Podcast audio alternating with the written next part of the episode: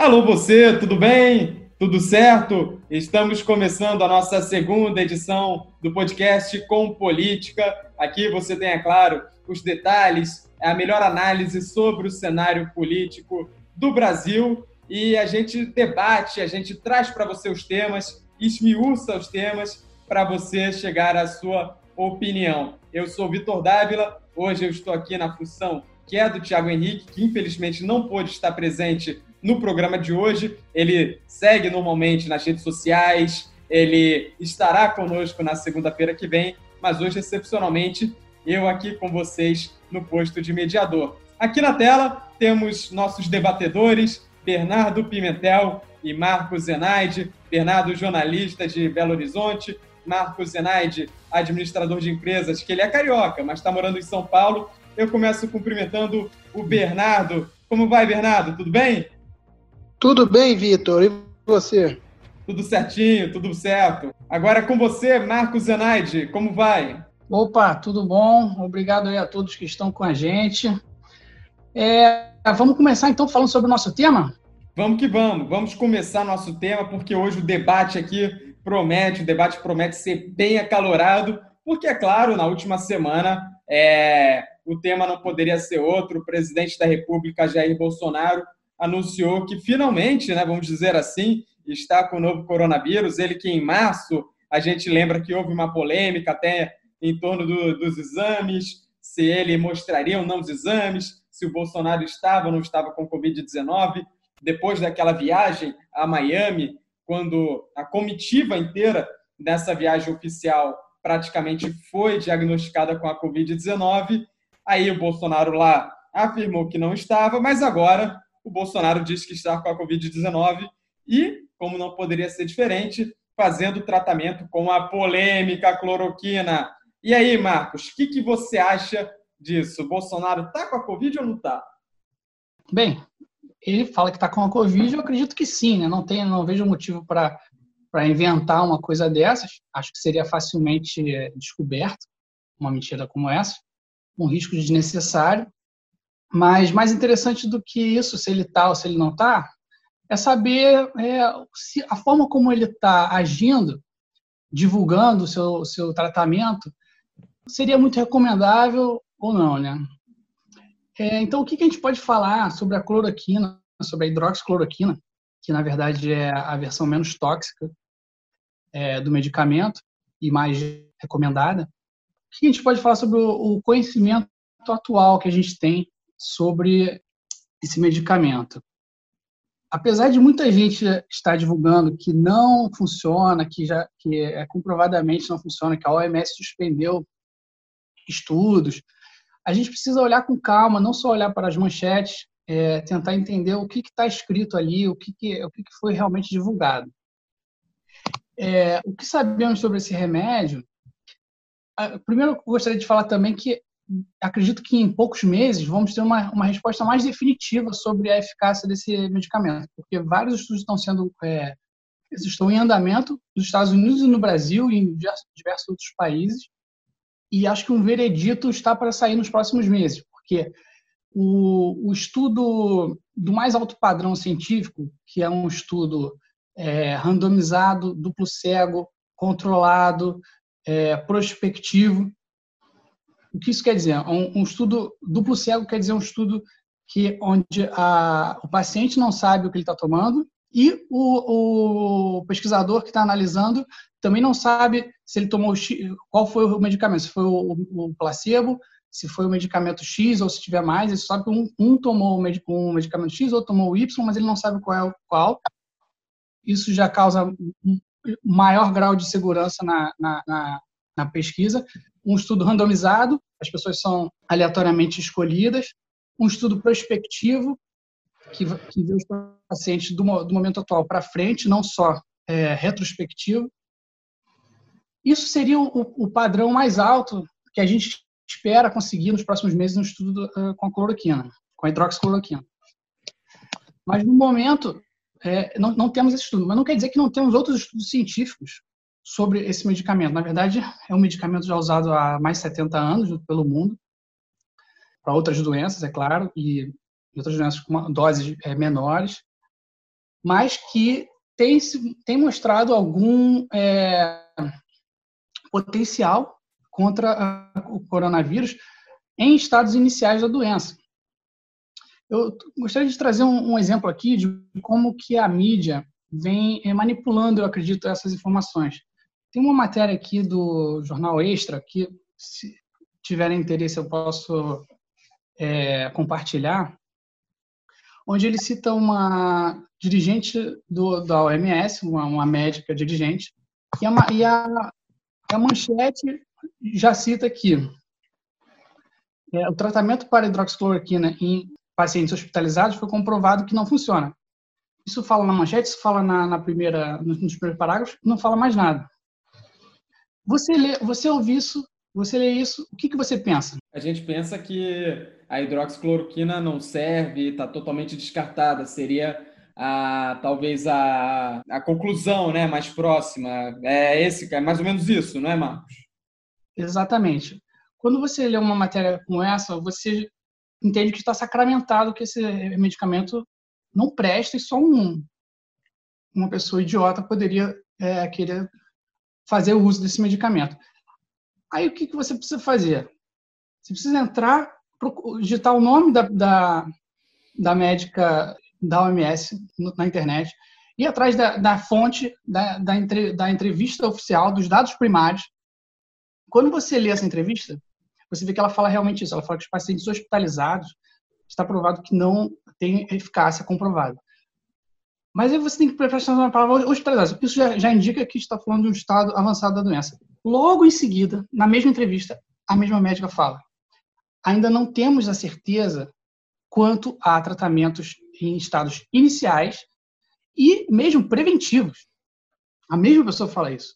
Agora, isso não, não é compartilhado no, no, no, jornal brasileiro que divulgou a, a, a, matéria. Ele divulgou a parte que atendia talvez a agenda. Não, não tenho certeza se esse é o, é, o, é o, objetivo, mas isso é o que é o resultado. Quando a gente lê essa notícia, a gente pensa: esse está sacramentado, esse remédio não funciona. E a verdade é um pouco mais é, é, complicado do que isso. A, a, verdade é que, no momento, não sabemos se ele pode ser é, benéfico no início dos, dos, sintomas ou não. Ele, tem, ele mostrou é, em diversos estudos que funciona em in vitro e em vivo, em animais, mas não em seres humanos, não no mais alto padrão da ciência. Contudo, acredito que nos próximos meses teremos uma resposta definitiva. Olha aí os argumentos do Marcos. Só para concluir, Marcos, contra ou a favor da cloroquina, para a gente colocar um, um fogo a mais aqui no nosso debate? Poxa, é, eu odeio ficar em cima do muro, mas eu não posso, eu não sou médico, eu não posso dizer que, que eu sou contra ou a favor. Eu diria que eu sou a favor de um tratamento é, recomendado e acompanhado por profissionais da medicina. Beleza, esses foram os argumentos do Marco Zenaide acerca da cloroquina e com esse gancho do presidente com essa doença, né? O Bernardo já levantou o dedo, acho que o Bernardo tem alguma discordância com você, Marcos. Fala aí, Bernardo. Não, discordância não, mas é para falar mais da relação do Bolsonaro com a cloroquina, que já vem desde março, né? Bolsonaro sempre foi ligado à cloroquina, né? Ele sempre falou da cloroquina como se fosse a solução dos problemas, né? Inclusive, metade, assim, grande parte da população sempre ouviu o que ouve o presidente, ficou mais tranquila, né, em relação à pandemia, né, quando o Bolsonaro começou a falar da cloroquina, né. Inclusive, esse é um dos fatores que ele vivia andando sem máscara, né, sem medo, né, de pegar a doença. E o Bolsonaro, na verdade, ele nunca preocupou muito com, a, com o coronavírus, né? Ele sempre teve um discurso mais relaxado, de falar que era uma gripe, gripezinha, que é, não era um vírus tão destrutivo, principalmente no início, que morria pouca gente, né? Ele era muito tranquilo.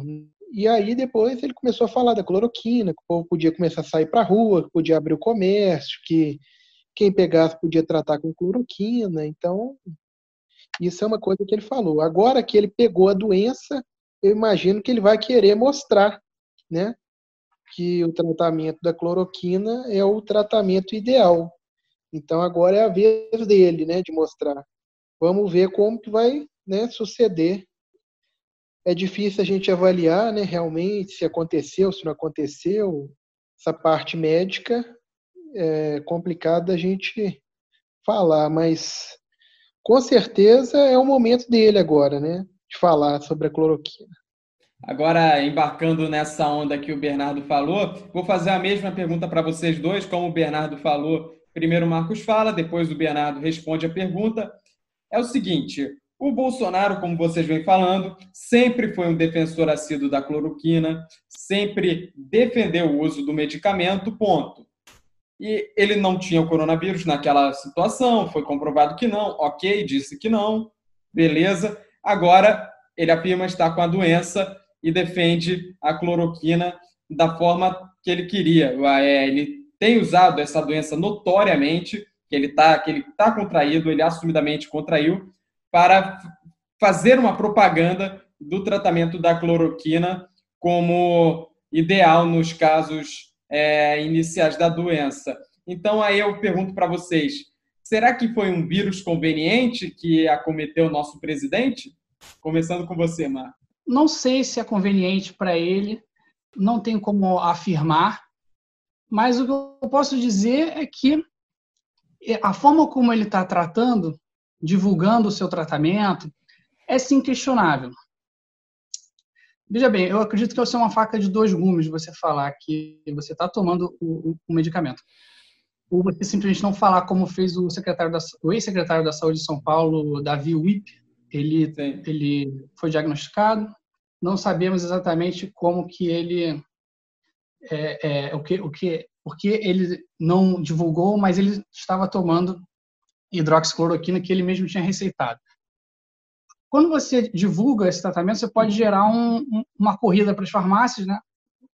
Como aconteceu, então esse é o lado ruim. O lado bom é que você está trazendo luz aí para os, os tratamentos, se você realmente está tomando, e aí você pode isso são mais dados e, e mais informações que a gente, o povo tem para tomar suas decisões. Eu acho que as prateleiras vazias podem ser é, repostas, o mercado ele, ele percebe a, a, demanda e produz mais, assim como aconteceu com álcool em gel, que as prateleiras ficaram vazias, o preço subiu, mas logo depois o mercado chegou e hoje em dia o álcool em gel já está em todas as prateleiras novamente a preços acessíveis. A mesma coisa com a água, talvez até com o papel higiênico não sei se chegou a faltar, mas de qualquer forma é questionável sim a forma como ele está divulgando o seu tratamento. Beleza, Marcos. Agora passo a bola para o Bernardo. Antes de passar a bola, é só para complementar essa questão do, da corrida das farmácias e a falta do remédio nas prateleiras, vale lembrar que o Bolsonaro solicitou aos laboratórios do Exército que produzissem uma quantidade extra da cloroquina. E isso é, isso acabou colocando estoque no, no, no, no país né, de cloroquina, dizem é, especialistas, para cerca de 18 anos, né, 18 meses. É um estoque para 18 anos que precisa ser escoado.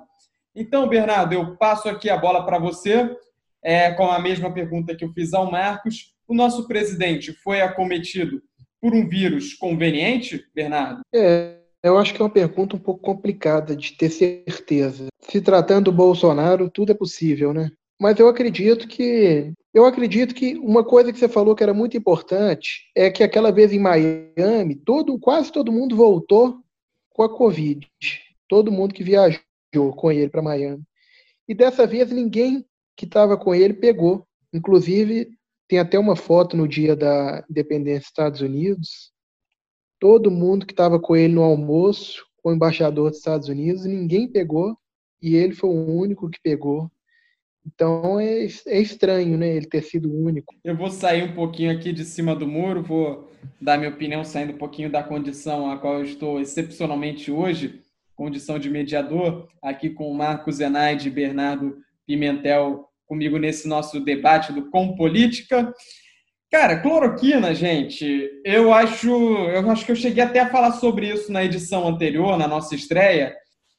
embora tenha os estudos em andamento, os estudos apontem para que não seja funcional, eu acredito que o Bolsonaro quis dar o pulo do gato. Quando ele viu a possibilidade da cloroquina ser a cura da, para essa, essa crise, para esse, esse vírus, ele apostou suas fichas. O Bolsonaro tem essa questão no, no governo dele de apostar fichas, de, de tentar sempre dar o pulo do gato para aparecer na frente, pegar atalhos e tal.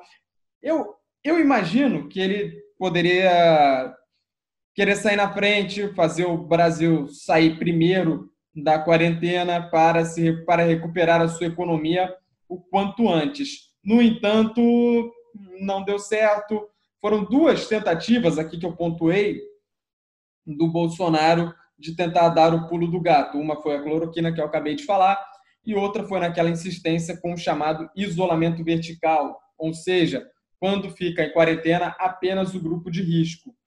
É, duas tentativas que acabaram não dando certo. Por quê?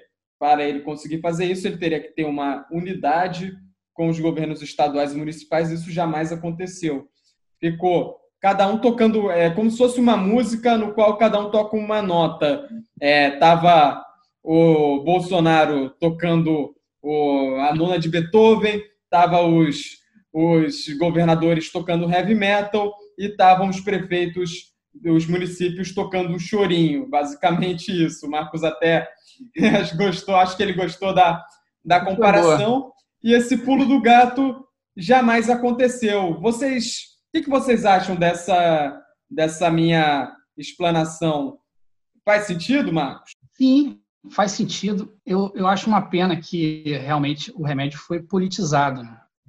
E, e o Bolsonaro, ele, ele, em parte, tem culpa disso. Não só ele, mas é, diversos membros da mídia e de, de, outros governos de outros países.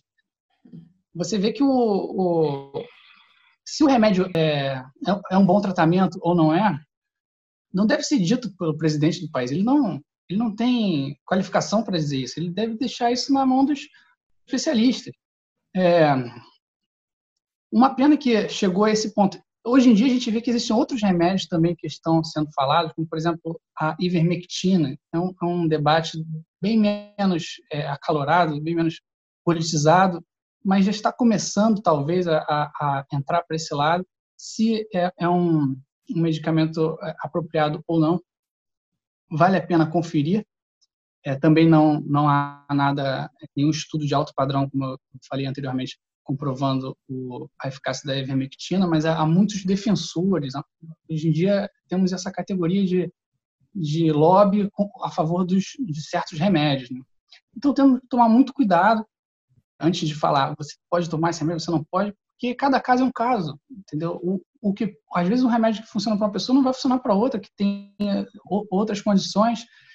Então, infelizmente, ocorreu essa, essa, essa politização. E um outro exemplo curioso que eu acho que vale é, ressaltar sobre essa politização foi uma pesquisa feita por dois médicos de Harvard e um terceiro, não me recordo é, de onde, é, foi publicado numa revista científica chamada The Lancet um, um estudo que basicamente é, com, comprovava, entre aspas, a ineficácia da hidroxicloroquina. E logo depois, quando o estudo começou a ser questionado, pediram a base de dados e eles não puderam dar a base de dados. Algumas fraudes realmente foram, foram descobertas ali, é, a partir do momento que eles foram questionados sobre a base de dados de 96 mil pessoas, é, do estudo que comprovava, teoricamente, que a hidroxicloroquina era ineficaz. Os responsáveis pelo estudo não puderam é, divulgar e logo depois descobriu-se que havia fraudes, que alguns números estavam inconsistentes e os próprios médicos responsáveis pediram à revista para tirar o estudo de publicação.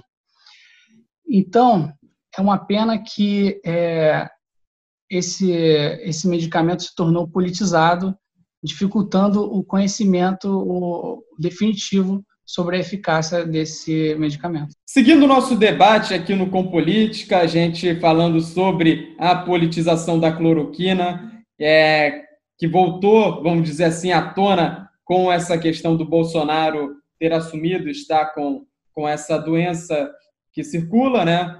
É, há também, a gente não pode negar, o interesse da indústria farmacêutica. Só para a gente contextualizar. Se em meio de uma pandemia, é, governos como no Rio de Janeiro, por exemplo, pra, quase que comprovadamente fizeram corrupção, nada impede a indústria farmacêutica de garantir o lucro dela, lucro que é legal, diga-se de passagem. Não tem nada de legal a indústria farmacêutica ganhar o seu. Agora, até que ponto isso pode influenciar nessa politização do remédio, Mar?